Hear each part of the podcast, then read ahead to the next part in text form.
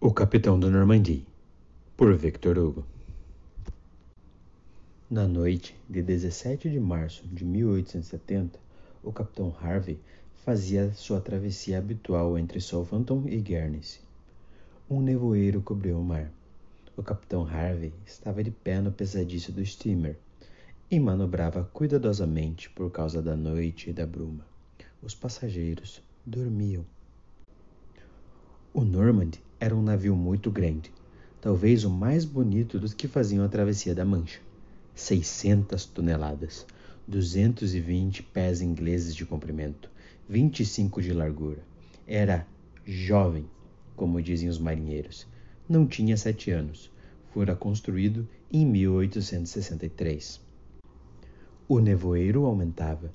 Tinha-se saído do rio de Southampton. Estava-se em pleno mar cerca de 15 milhas além das agulhas. O paquete avançava devagar. Eram quatro horas da manhã. A escuridão era absoluta. Uma espécie de teto baixo rodeava o steamer. A custo avistava-se a ponta dos mastros. Nada tão temível quanto esses navios cegos que avançam dentro da noite. De súbito surge um negrume entre a bruma, fantasma e montanha um promontório de sombra correndo na espuma e varando as trevas. Arrow Mary, grande steamer de hélice que vinha de Odessa e se dirigia para Greensby com um carregamento de 500 toneladas de trigo. Velocidade enorme, peso imenso. O Mary avançava direto sobre o Normandy. Nenhum recurso havia para evitar o choque, tamanha rapidez com que surgem no nevoeiro esses espectros de navios. São encontros sem aproximação. Antes de acabar de vê-lo, a pessoa está morta.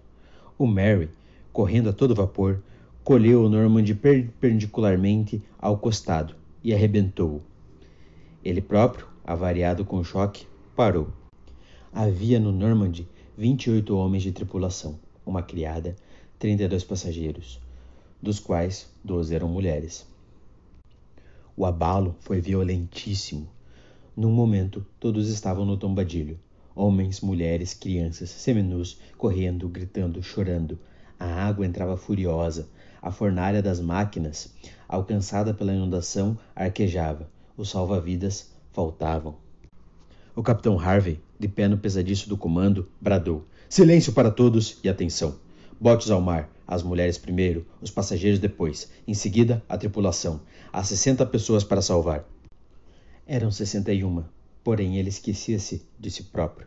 Soltaram as embarcações. Todos correram para elas. Esse assodamento podia fazer os botes virarem.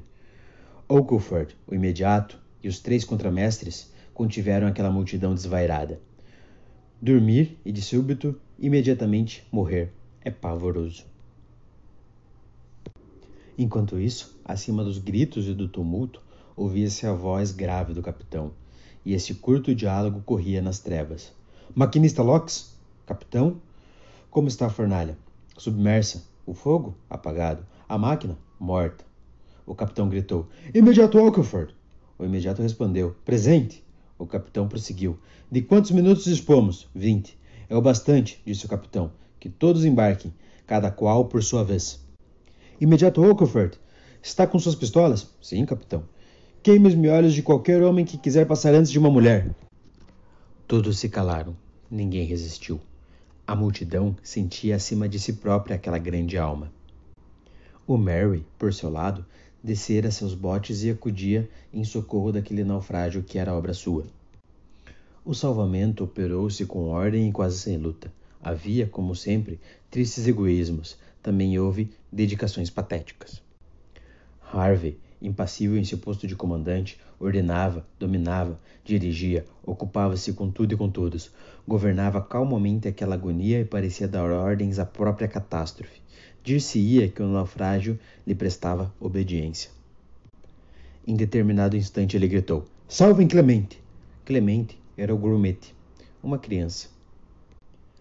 O navio diminuía vagarosamente na água profunda.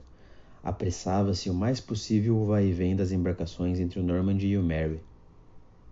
Depressa! gritava o capitão. No vigésimo minuto, o steamer sossobrou. A proa afundou primeiro, depois a popa. O capitão Harvey, De pé no pesadiço, não fez um gesto. Não disse uma palavra. Entrou imóvel no abismo.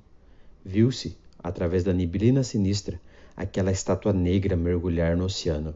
Assim acabou o Capitão Harvey. Nenhum marinheiro da Mancha o igualava. Depois de se ter imposto a vida toda o dever de ser um homem, ele usou, ao morrer, do direito de ser um herói.